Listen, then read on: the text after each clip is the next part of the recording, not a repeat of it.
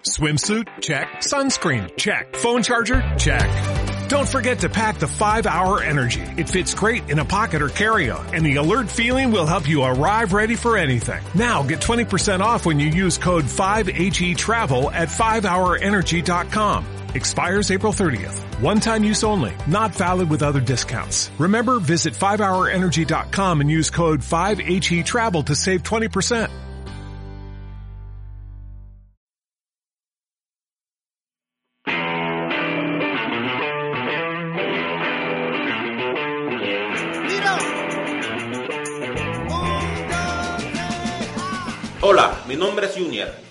Escuchas es Patria Pasajera, un espacio dedicado a los que como tú y yo buscan su lugar en el mundo. Porque los emigrantes tenemos muchas patrias, somos muchas voces y guardamos muchas cosas en común. No te miento si te digo que no es cierto lo soñado. Hola, hola, hola. Como ya saben, mi nombre es Junior y en esta aventura que estamos llevando a cabo del postcat no estoy yo solo.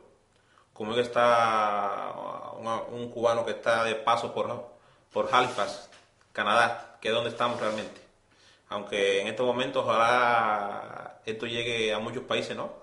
Gracias a la tecnología, ojalá esté en el mundo entero, ¿no? Ojalá que nos escuchen desde donde quiera que se encuentre un cubano o, por qué no, un inmigrante de, la nación que sea, se encuentre donde se encuentre. Si tiene muchas cosas en común, como seguramente guardan todos, como, decía, como decíamos al principio, pues ojalá que nos escuchen y podamos conversar con él también.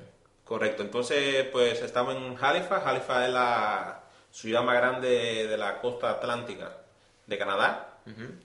Y aquí hace un frío el carajo realmente. Aquí todavía no está haciendo el frío del carajo, pero lo que nos quedan son unos pocos días y ahora lo que está es un poco nublado eh, con ese ciclón, ¿cómo se llama? Sandy. Sandy, por cierto, el pésame para la víctima de Cuba, hubieron 11 muertos, y para la víctima de Nueva York, Estados Unidos, que hay 39.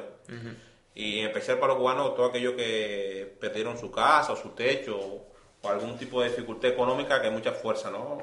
Sí, es una situación dramática en la que parece que podemos hacer bien poco, pero que llegue a ellos por lo menos nuestro, nuestro más sentido... eh, Y llegar a Cuba, bueno, no sé. haremos lo posible, ¿no? Haremos lo posible. Haremos lo posible. Pues, ¿de qué vamos a hablar hoy, Daniel? Bueno, yo creo que el primer, el primer tema, que es el tema obligado que está y que afecta de una manera directa a toda la migración cubana, es el tema de la reforma migratoria. Está calentico todavía. Calentico, calentico. Bueno, sacaron una grande, de pan sacado como ampliaciones, Ajá. pero para bien. Yo creo que ha ido siendo para bien, sí. No se ha visto... eh, Recorte. Recorte, no, todavía. Pues, hoy en nuestro programa haremos una entrevista a, a un amigo mío que está en Brasil, que él es del sector de la salud, aunque no es médico, en Cuba pertenece al sector de la salud, y esta ley le afecta directamente a él. Sí, y, los, y el sector de la salud ha sido tradicionalmente, y no parece que cambie en esta situación, es uno de los más afectados, de los más controlados. todo parece entender, todo, todo parece indicar de que la nueva ley también va a afectar mucho en negativo al sector de la salud. Entonces hay una pregunta. ¿Cuál es? ¿Hasta qué punto el gobierno está en derecho de proteger sus recursos humanos? ¿Y cómo se puede lograr un equilibrio ¿no? en, que el gobierno pueda proteger su derecho humano y al mismo tiempo no afectar al individuo personalmente? Sí, claro. Eh, eh, bueno, no sé si tú compartes la posición de, de la ley y de la, de- del gobierno de que, que dice que está en el derecho de proteger esos recursos. Yo la comparto. Yo creo que, por supuesto, y no solamente porque sea del gobierno, sino porque en la educación de todos los cubanos hay una parte de la contribución de todos los cubanos. Pues esa respuesta no te la voy a dar ahora. Ah, bueno. Ahora vamos a entrar a, vamos a poner un numerito musical. ¿Qué te gusta escuchar a ti? Un numerito de Habana Blues. ¿Cuál? Mm, uno de los que no está muy gastado. Sí. échate para allá, échate para acá. Pues bien, ese mismo. Venga, adelante.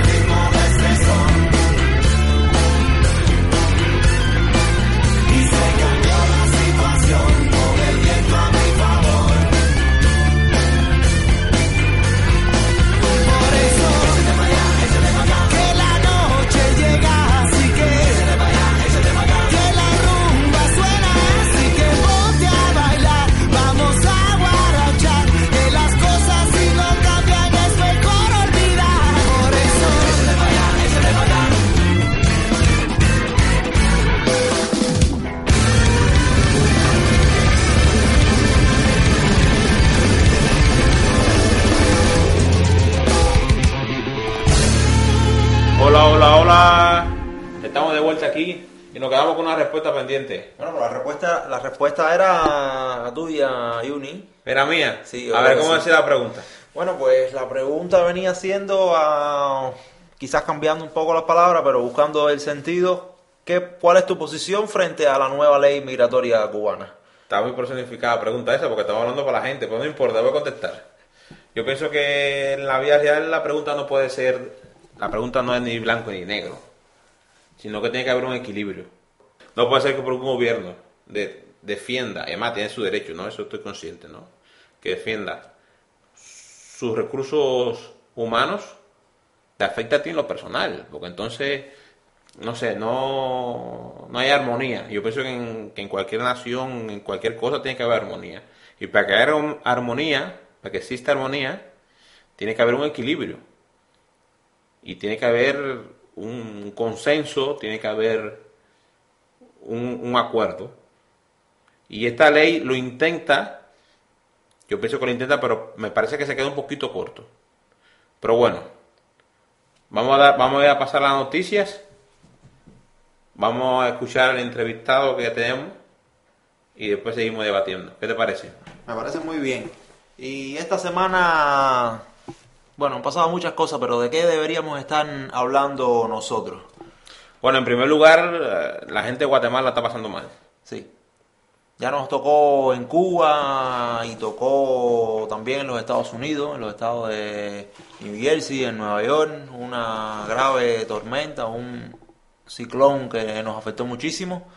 Eh, y la fuerza de la naturaleza se sigue haciendo sentir y de qué manera. Esta vez, en vez del ciclón del aire, fue la tierra.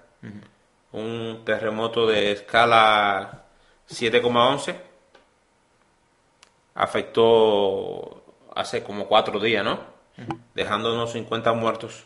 Y ahora afecta nuevo con 6, pero no, por, por suerte, digamos que suerte, ¿no?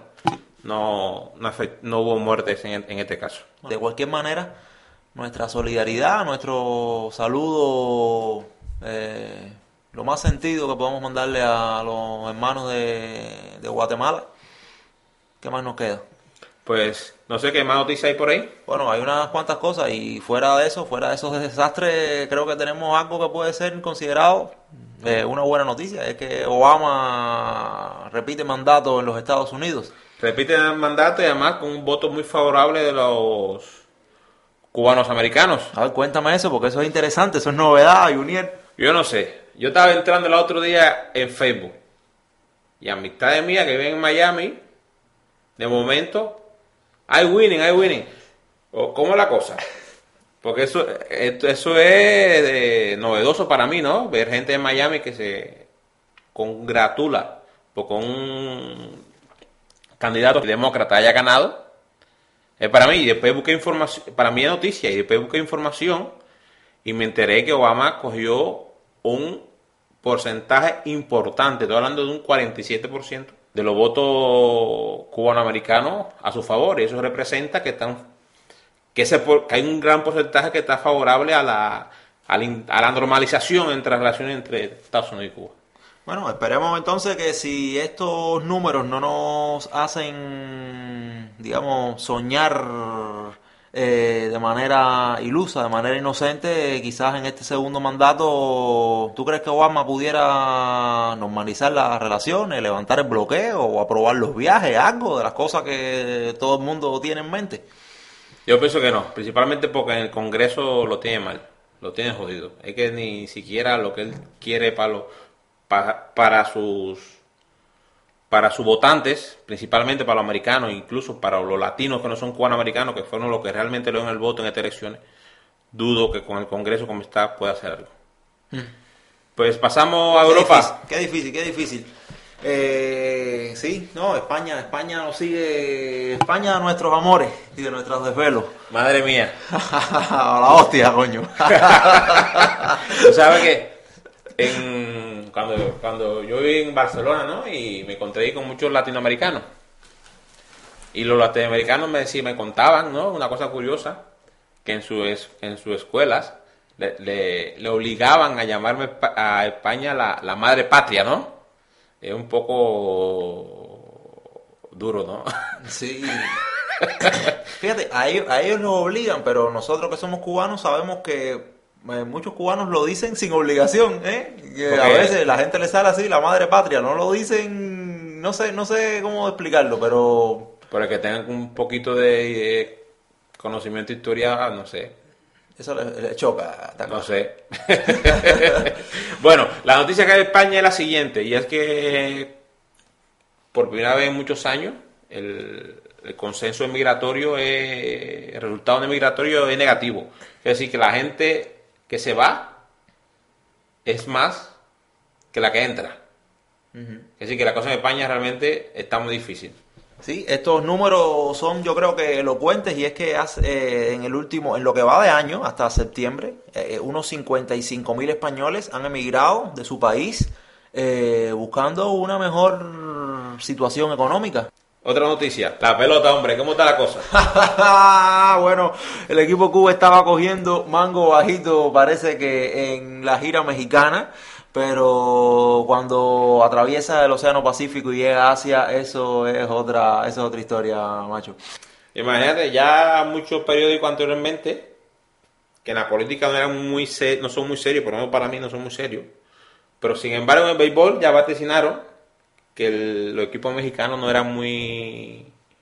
no era un, un, un nivelador, ¿no? No era un, Medidor. un medidor para, la, para el equipo cubano y parece que fue así bien porque solamente fueron a, pasaron al, al, al Asia y chocaron allí contra un equipo de la selección de Taipei China y le ha costado realmente me parece que los tipos a lo mejor el viaje compadre debe ser el viaje Oye, pero qué trabajo nos dan los viajes asiáticos y si los asiáticos vienen a- a- aquí a nuestra zona es lo mismo. Por- Pero mira, hay que estar contentos.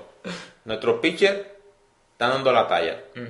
El primer juego perdieron 2 a 1. Y el segundo, Hemos ganado 1 por 0. 1 por 0. con un gran trabajo de Freddy Aciel Álvarez eh, como abridor en ese segundo partido. Y esa carrerita parece que es honrón de Alfredo Despaine. El Guajiro, compadre. Coño, la gente de Oriente, compadre. La gente qué, qué- qué orgullo. Coño, seguro. Pero yo pienso que eso es positivo. Más allá de la pérdida o el ganar, me parece que, lo, que el picheo cubano esté bien. Aunque el bateo, la ofensiva de Taipei tampoco es una cosa de renombre, que digamos. Pues para terminar, nos pasamos a la divisa. Wall Street Journal. Nos creemos economistas. Can, can, can, can. Alerta a todo el mundo, todo el mundo que quiera hacer inversión de última hora en el mercado de cotización, que nos escuche siempre a nosotros, que vamos a dar la última hora en el mercado. Venga, a ver cómo está. ¿Cómo está el dólar contra el euro? Bueno, a ver, el euro contra el dólar americano está subiendo a 1.27 y el dólar canadiense frente a la divisa verde norteamericana a 1.04. Un viaje directa y rápido para América Latina. Todo, todos los datos que vamos a dar ahora es contra el dólar. Quiere decir que por un dólar te dan esa cantidad en moneda latinoamericana. Eso es importante explicarlo porque estos cambios de dinero siempre causan un poco de, De confusión, de ¿no? confusión, compadre, qué difícil es. Pero fui en Cuba. ¿A cómo está el CUC? Eso yo no te lo sabría decir. Yo ahora mismo no sé.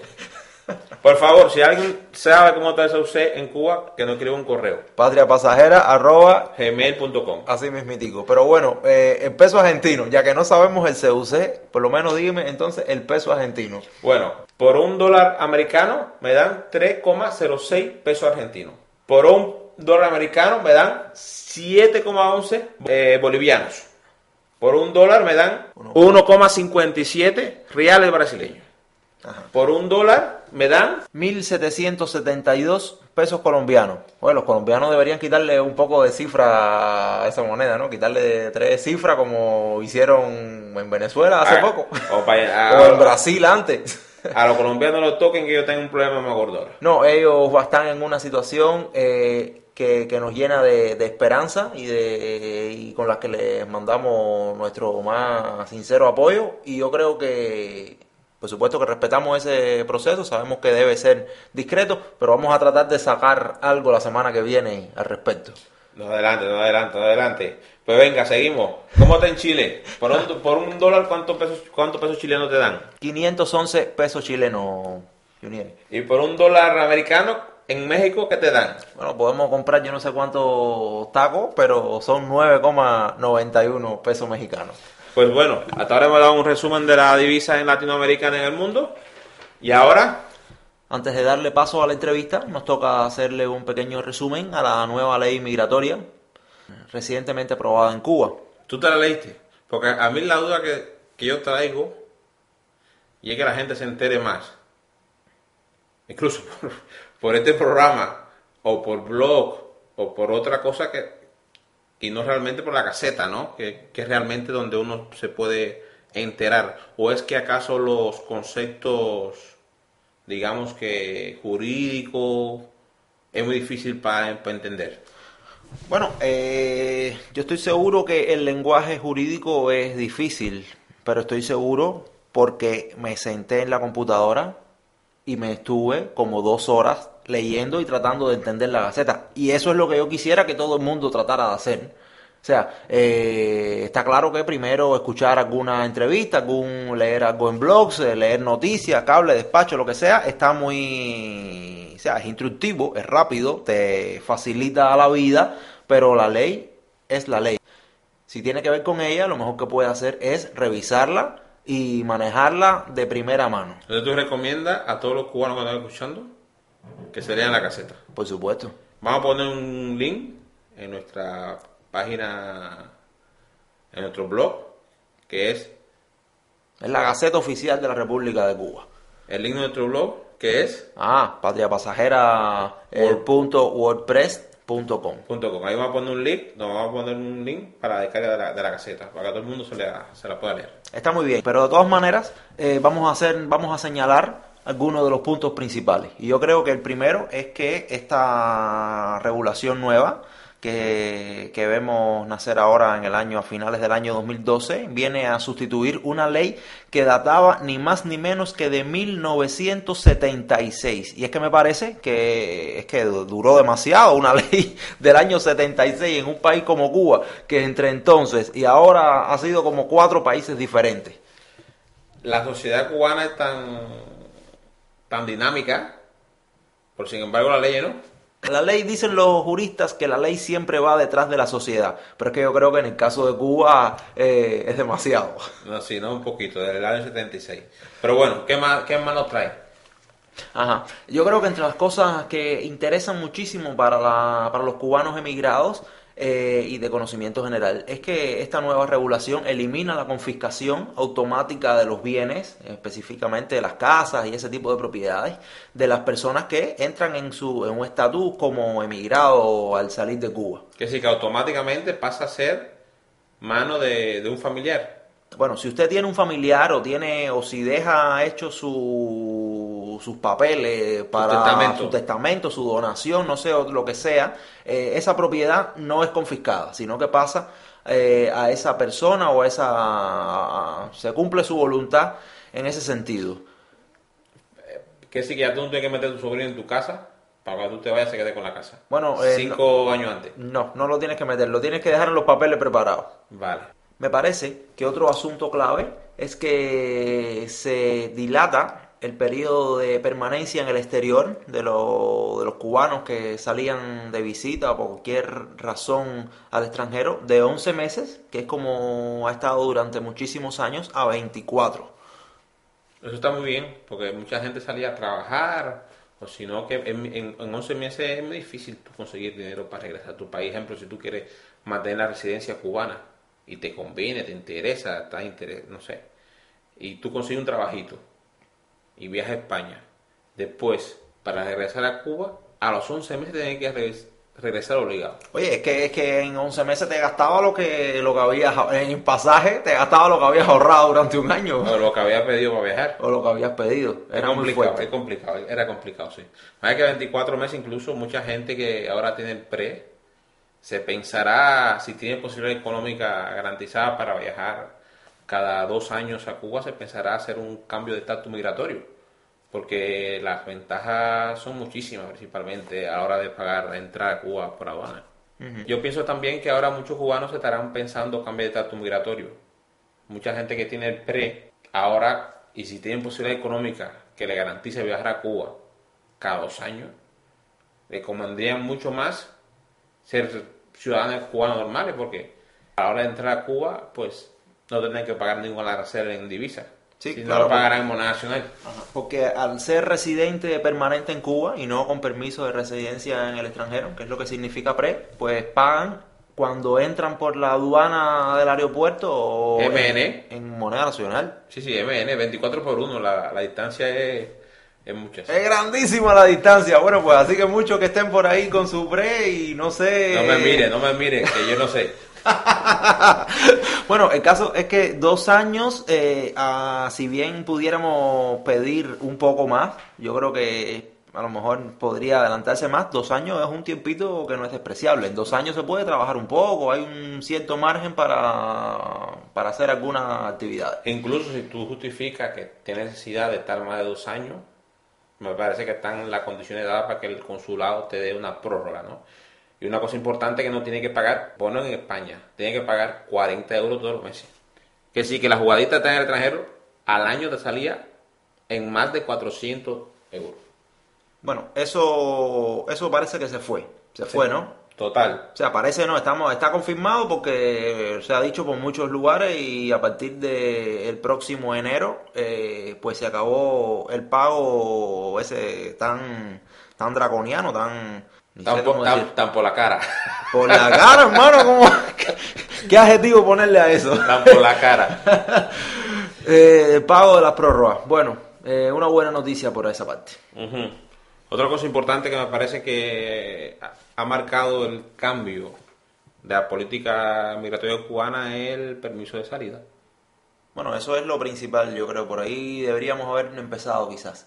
Yo pienso que sí, más que es un cambio total sobre el enfoque al tratamiento de la inmigración cubana, ¿no? Más bien es un trato de normalización del de un proceso natural que, que surge, ¿no? En la sociedad, de, Menos dinero, menos papeleo, menos cola. menos todo, Oye, un derecho que era de todo el mundo, chicos, qué bueno. menos todo. De poderlo disfrutar, a ver si... Que dure. Que dure. Sí, ¿no? Y que los demás también lo reconozcan, o no que lo reconozcan, sino que los demás lo acompañen, ¿no? Porque eh, el permiso de salida era la mitad de una moneda, ¿no? Tenía la cara de la salida y la cara de la entrada, hay que Gracias. ver las visas. Pero bueno, eh, podemos ir a unos cuantos países. Muchos cubanos por ahí tienen una lista de, de países que, que son los países que no piden visa de entrada a ciudadanos de, de Cuba. ¿Tú lo has visto? No, no, no, pero hay que buscarla, ¿eh? Eso hay que publicarlo. No, hay, paí- hay países que son fantásticos. Mira, podemos ir. ¿A parece- dónde? Creo que podemos ir a Indonesia, en Asia. Podemos ir a Indonesia Bueno, eso está bien, ¿no? y a Malasia. No, son dos países que están muy bien. Yo estoy loco por ir a hacer unas vacaciones a Indonesia o a Malasia. Lo que yo no sé, no, no he averiguado cuánto costará un pasaje a Malasia. Madre mía. En Europa tenemos entrada en Serbia y Rusia. Muy bien, nuestro amigo ruso, de toda una vida. Los amigos de una vida, bueno, pues nos tendrán por allá de visita. Y en América, bueno, en África son unos cuantos países, no recuerdo exactamente todos. Cabo Verde uno. Togo me parece que es otro. Y bueno, hay unos cuantos. Eh, y en América Latina tenemos algunas islas del Caribe. Así que la gente que está ahorrando sus kilos a lo mejor pueden darse un Saltico. un saltico, un saltico por ahí por esos paraísos caribeños vecinos nuestros. También tenemos Ecuador, eh, que ha recibido un importante número de, de, de migrantes y de turistas cubanos en los últimos años. Por ahí tendremos que mover nosotros a ver si encontramos algún cubano que nos pueda dar una entrevista, ¿no? No debería ser demasiado complicado porque hay muchísimos cubanos en Me Ecuador. parece que ahí se está viendo una, una comunidad importante de, de cubanos en, en Ecuador. Otra medida importante me parece que, que a mí en lo particular me alegro mucho porque tengo un amigo que lo sufrió durante años, ¿eh? Durante años. Esta medida porque su hija estaba en Cuba, él había salido y, y había decidido vivir en el extranjero y quería que su hija fuera, pero que fuera de visita y no podía. Y Era una menor de edad y menor no de edad. podía salir de Cuba. No podía visitar, no, no sabía dónde vivía su padre. ¿Qué clase de crimen? Era, era, eso, era, eso era fuerte. Eso era fuerte. Entonces me parece que con esta medida se hace justicia ¿no? a, toda aquella familia que de, un, por un motivo u otro estuvieron separados de, de sus hijos o, no, no, no tanto a lo mejor tan separados, sino también que sus hijos no supieran su realidad, ¿no? Su, su- donde vivía, su casa, no sé, es algo muy fuerte. Y la otra medida que me parece que ha puesto el colofón, que lo han sacado así como un as debajo de la manga, no solamente era esto, sino también esto, es que los médicos y los deportistas que tenían la entrada prohibida a su país, Sí, vamos a hablar claro, en esa categoría rara que, en Cuba se le llama desertor, porque lo cierto es que un desertor, eh, si uno busca en el diccionario, es el militar que abandona su ejército y se pasa al bando enemigo Sí, en la guerra. sí, pero pero bueno, no- es que Cuba está en una guerra. no, pues no, no Y eran de to- pronto un médico o un deportista es un desertor. Sí, pero no eran todos los desertores, porque era específicamente los deportistas y los médicos. Por ejemplo, los profesores universitarios que, que decidían residir en el extranjero y abandonaban una misión que tuvieran, a esa gente normalmente le daban entrada rápida a Cuba. Pero específicamente los médicos y los deportistas, yo conozco médicos en Barcelona y deportistas que nos llevan 10, 15 años, 20 años sin poder ir a Cuba un desarraigo fuerte. Pero bueno, verá con esto se hace justicia. Eh, que es una medida justa. Yo, yo hubiera querido que, que en vez de 8 hubieran sido 5, hubieran sido ninguno, ¿no? Que no existiera años para tú entrar a tu país. Pero bueno, eso son otra cosa y otro, y otro debate. Estas son las medidas. Yo pienso que lo principal de esta ley es cómo los ministerios asuman la orientación que tienen del, del Consejo de Ministros. Sí, porque ese es un detalle en el que ni, ni hemos entrado porque no atañe tanto a la migración como a la gente que está dentro del país. Sí, pero realmente ese es el kit de la, de la, de la medida, ¿no? Hasta qué punto hagan los cortes transversales Sí. de la gente que tiene que pedir permiso o no para salir del exterior.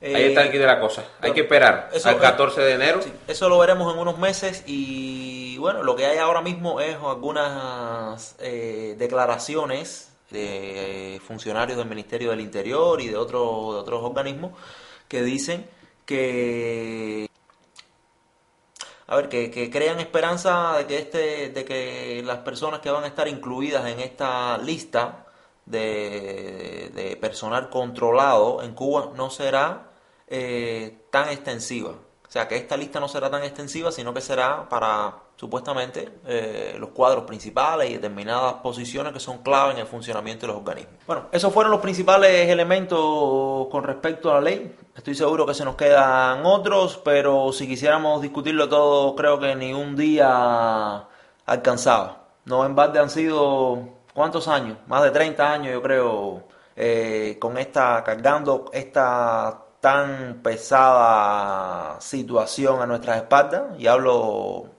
prácticamente a nombre del pueblo Cuba. Ya estamos yéndonos con una entrevista muy interesante desde Brasil. Antes de la entrevista, un numerito. Eh, tiene como 14, hermano. Oh, buena De mi gente de mi pueblo, la gente de Guantánamo. Es que la gente de La gente Guantánamo siguen, siguen marcando. Y ahí vamos con PIB 3,14 de buena fe.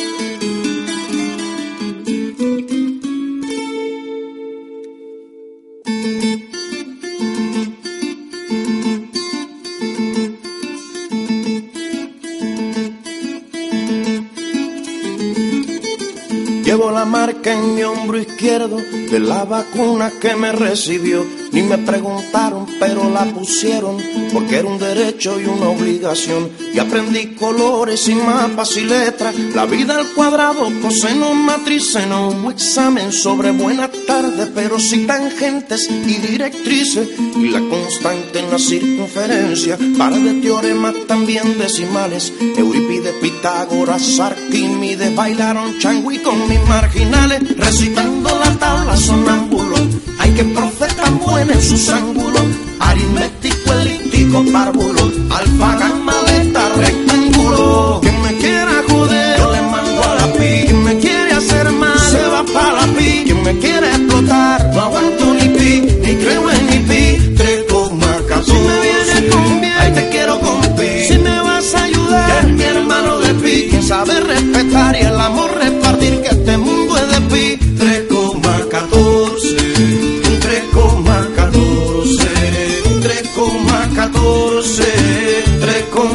3,14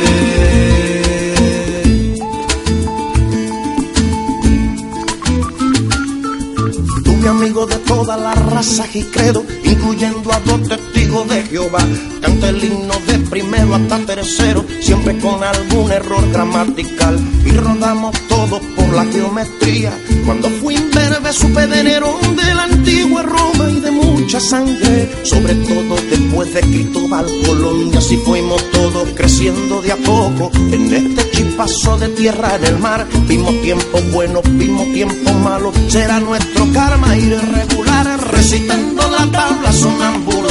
Hay que profe tan buena en sus ángulos, aritmético, elíptico, bárbulo, alfa, gamma, beta, rectángulo. Que me quiera joder, ahí le mando a la pi, que me quiera hacer ahí se va pa' la pi, que me quiere explotar, no creo en ni pi, ni aguanto ni pi, 3,14. Si me viene con bien, te quiero con pi, si me vas a ayudar, eres mi hermano de pi, si sabes respetar y el amor repartir, que este mundo es de pi, 3,14. Que me quiere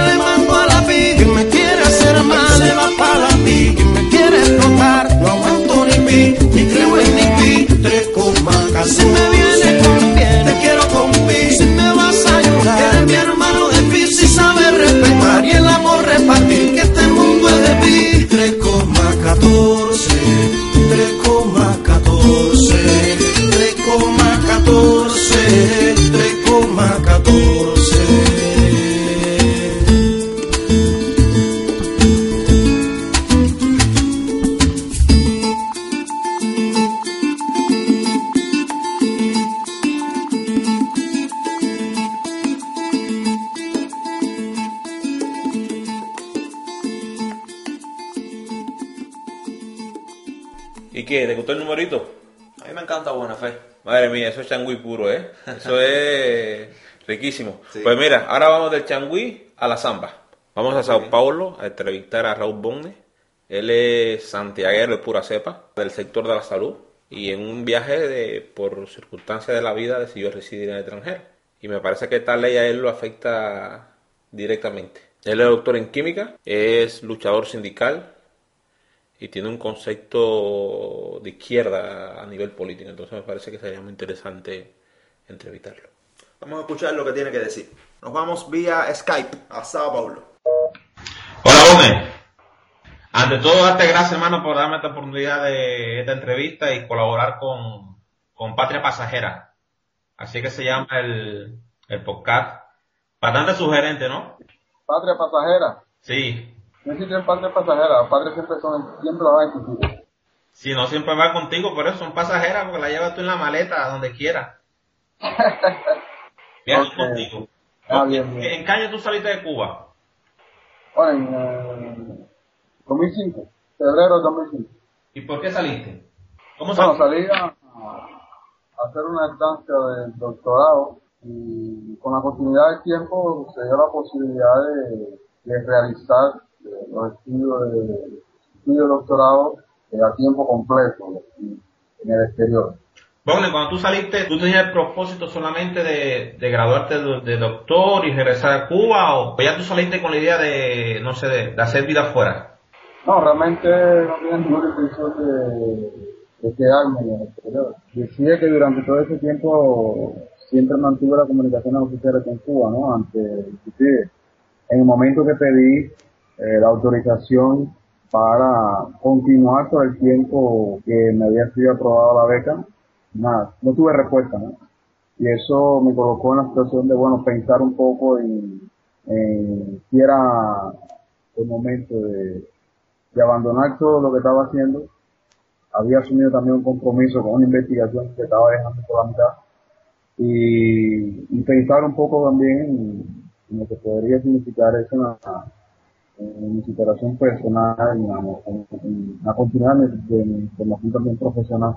Coloqué todo eso en la balanza, eh, renuncié a todas mis responsabilidades eh, administrativas y científicas en el centro de pertenecía y asumí la responsabilidad de, todos los hechos en función de, bueno, dar continuidad a, eh, los proyectos que estaba desarrollando aquí en, en Brasil. Eh, ¿a qué se enfrenta un, un recién llegado? Un, un, emigrante recién llegado a un lugar donde se habla diferente, donde la cultura es diferente. ¿A qué se enfrenta? ¿Cuáles, ¿cuáles son los, los principales retos del momento? Digamos que la cultura, la cultura brasilera es bastante diferente del resto de América Latina. Aunque tenemos raíces semejantes. ¿Cuáles son esos puntos comunes? ¿Qué ejemplo? ¿Qué tienen los brasileños con los cubanos? Digamos, la característica del cubano, por ejemplo, que tiene una característica bastante abierta, bastante familiar, bastante eh, social. Es una característica que en la mayoría de las regiones de Brasil eh, se lo puedes encontrar. Sí. Claro Eso también en algunos momentos, dependiendo, tiene una diferencia no solamente cultural. En Brasil todavía tenemos divisiones de clases. Y eso dependiendo de la clase con la cual están interaccionando, esa diferencia cultural a veces se sienten un poco más. Eh, cuando, cuando te fuiste de, de, de Cuba al principio, el, primer tiempo, echaste mucho de menos a Cuba, ¿verdad? Realmente no es que le eche mucho menos a Cuba. Todavía le echo, le voy a echar la vida entera. Yo, yo digo que es un estado de, de melancolía constante. Como usted, como cubano y con otros, eh, digamos, pertenecientes a otros países, tenemos un sentido, un, sentido de nacionalidad muy fuerte. Y eso hace con que esté donde esté y por el tiempo que esté, siempre, siempre vas a tener a tu país presente. A eso se une también el sentido de familia que tenemos en Cuba, que también es bastante fuerte. Donny, eh, ¿cómo, tú, ¿cómo tú logras sobrellevar esa melancolía? ¿Cuál es tu medicina para el alma? Necesito un medicamento universal para eso. Necesito un remedio para eso. Lo mejor es que no puede pasar es que nunca dejamos de pensar. Sí. Digamos, eh, digamos que esa es la mejor, la mejor forma que tiene de sobrellevar la situación. Hoy ya, hoy la situación va mejorando, ¿no? Y, y quién sabe, en el futuro las cosas sean cada vez mejores. Una, una muestra de eso, bueno, son los cambios en la, ley migratoria. Sí. Sí, el cambio en la ley migratoria, por lo que yo pude entender, por lo que pude apreciar y por lo que pude interpretar de la propia ley, va en el sentido de, de reaproximar precisamente eh, las familias cubanas que no por el hecho de, de, de ser miembro de la familia emigrado, eh, las leyes se encarguen de dividir esas familias sobre todo porque Cuba es un país de migrantes. Desde la historia, toda la historia de Cuba está nutrida de migrantes. Una buena parte de los principales dirigentes del país son oriundos de familias que también fueron emigrantes. Y realmente los errores que se cometieron durante un buen tiempo, cercados por un principio que en algún, que yo que yo creo. Que tiene sentido. El principio de preservar uno de los principales principales patrimonios que Cuba consiguió construir durante todo ese proceso profesional, como recursos humanos, bien calificado que tenga. Pero creo que la, la estrategia de preservarlo, la estrategia de, de leyes quitaban derecho a, un ciudadano de escoger a dónde quería vivir, fue un error que podemos indicar que fueron los grandes errores de, la revolución, pero bueno, como la revolución ha sido grande, creo que encontró parte de la solución a tiempo. Al principio del programa, exactamente nos hacíamos esa pregunta. ¿Hasta qué, hasta qué punto el gobierno está en derecho de proteger sus recursos humanos y si realmente lo que hace falta es encontrar un equilibrio, un acuerdo nacional entre proteger sus recursos humanos y también dar la oportunidad que el ser humano se, se desarrolle en, lo individual. Claro. Entonces, ¿tú, ¿tú crees que la, que la ley de ahora, la nueva ley lo, lo logra? ¿O tiende a eso? ¿O lo intenta? La nueva ley tiene todas las intenciones de, de reconstruir de reconstruir ese camino de, preservar un derecho de que todo ciudadano tiene de, escoger a dónde quiere. Las estadísticas del propio Departamento de Inmigración demuestran que los profesionales cubanos viajan al exterior y la inmensa mayoría viaja con la intención bien marcada de regresar.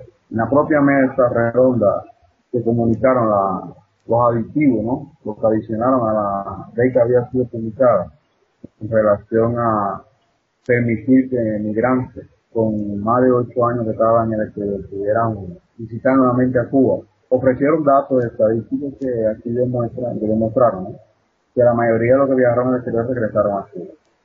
Y eso, en particular, me da la razón de, un criterio que defendía tanto en Cuba y en todos los foros políticos que tenía acceso, en decir que era un error no confiar en los recursos humanos que otros países Diferente a otros países del mundo, Cuba siempre se tomó el trabajo de educarnos, de formarnos, de instruirnos. Entonces resultaba bastante complicado para un profesional, conociendo todo canales, conociendo todas las leyes, conociendo todos los argumentos, que negaran el derecho a, a viajar a un determinado lugar por un tiempo determinado, sin argumentos sólidos. ¿Tú, todavía sostienes, por ejemplo, que si a ti tuvieran dado la oportunidad normal de, ir a hacer tus años de doctorado, tú hubieras regresado a Cuba? Es lo que te decía en, un momento. Yo pudiera haber regresado como también hubiera decidido tomar la decisión de, ir a, para otro país a, continuar la vida científica. Y eso sucede en el mundo entero. Eh, pudiéramos decir que la emigración solamente se da de, los países en desarrollo para el primer mundo. Cuando estás en el exterior te das cuenta que eso no es tan así. Porque entre países del primer mundo encuentra emigraciones, como también se encuentra profesionales que son del primer mundo y están haciendo carreras en países en desarrollo. Cuando llegué aquí a Brasil, me encontré en varias universidades profesores que son de, de Estados Unidos, de Canadá, de Alemania, de Francia, o sea, cuando cita todos esos países, son países del primer mundo y están aquí en un país en desarrollo. Ya. Y estaban aquí, no ahora que Brasil, junto con Rusia, eh, Sudáfrica, India, China,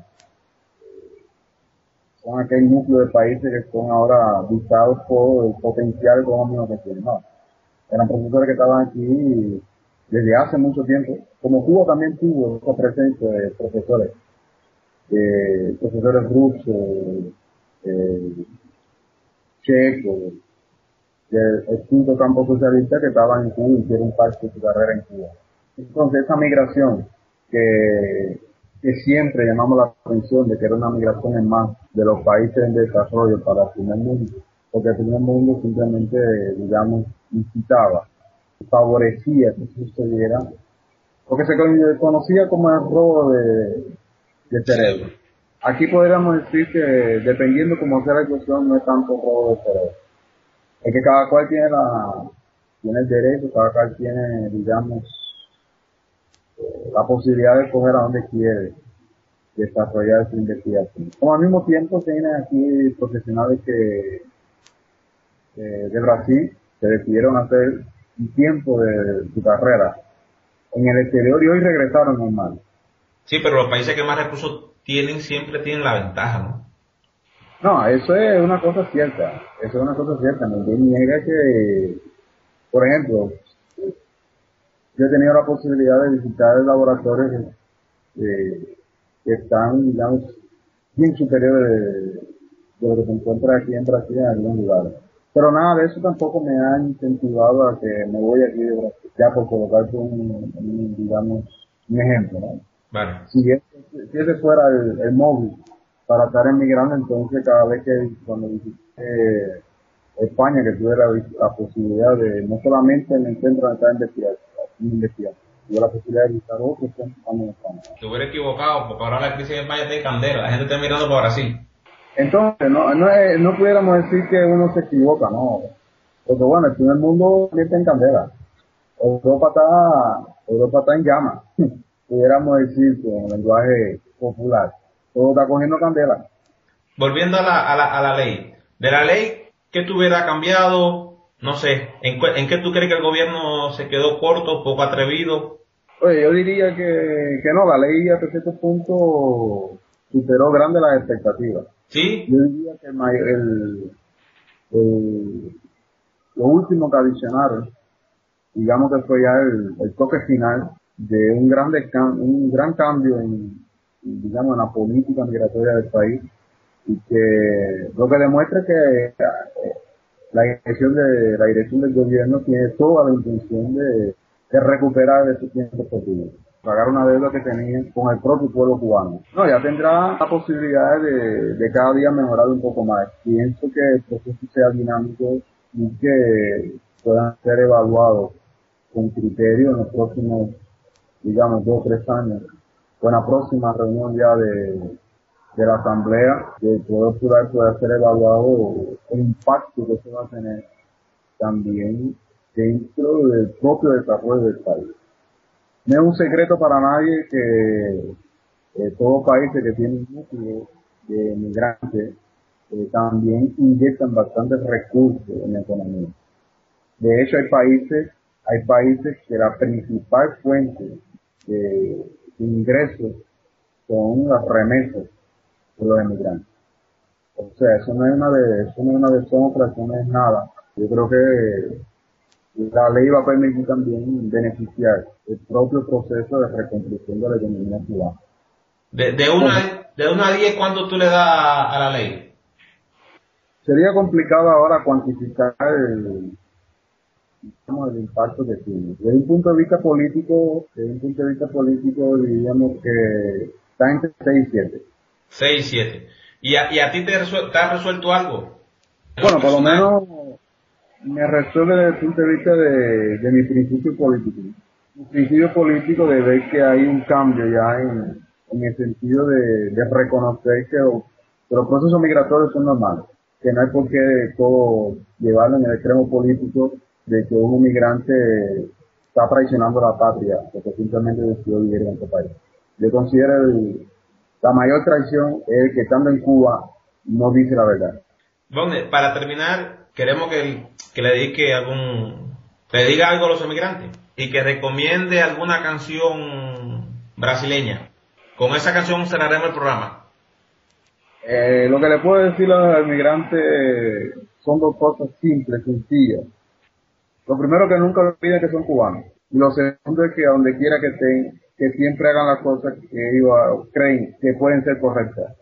Y que continúen trabajando y que al final consiga evaluar todo aquello que recibió también de bueno en Cuba, que ya se sobran bastante en el mundo para criticar negativamente el país. ¿Una canción brasileña? Sí, una canción brasileña. Gerardo Vandré y la canción es Caminando. ¿Caminando de quién? De Gerardo Vandré. De Gerardo Vandré. Si quieren la pueden buscar en YouTube. Ya, ya la buscaremos y la pondremos. Bueno, Monde, hermano. Bueno, cuídense. Y el mensaje, el mensaje de migrante va para ustedes también. Gracias, Nunca dejen de trabajar. No, yo soy migrante, ¿no? ok, ok. Bueno, eso creo yo. Un abrazo, hermano. Y gracias por todo. Estamos conectados. Estamos ahí. Seguimos en combate.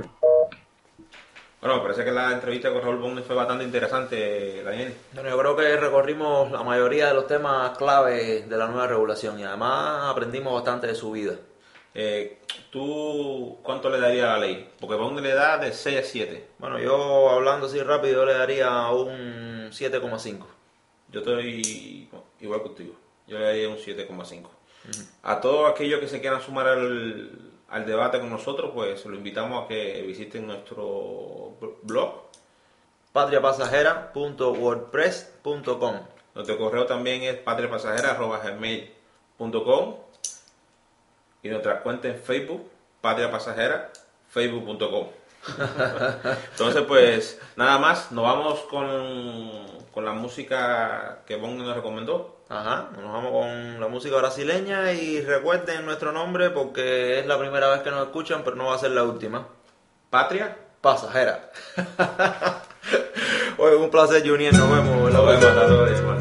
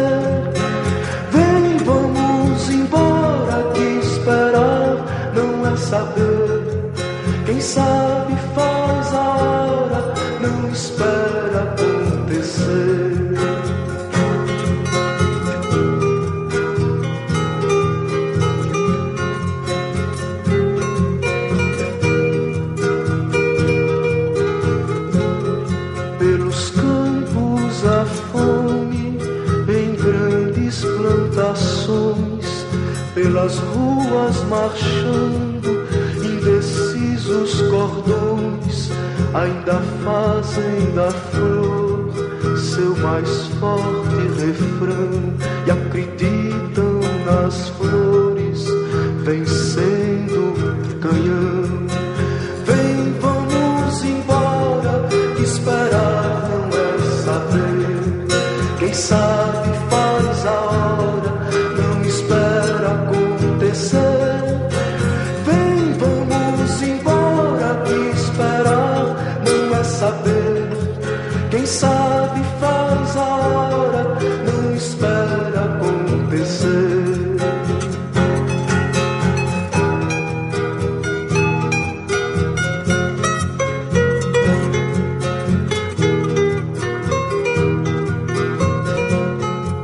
soldados armados, amados ou não, quase todos perdidos, de armas na mão, nos quartéis lhes ensina uma antiga lição de morrer pela pátria e viver sem razão.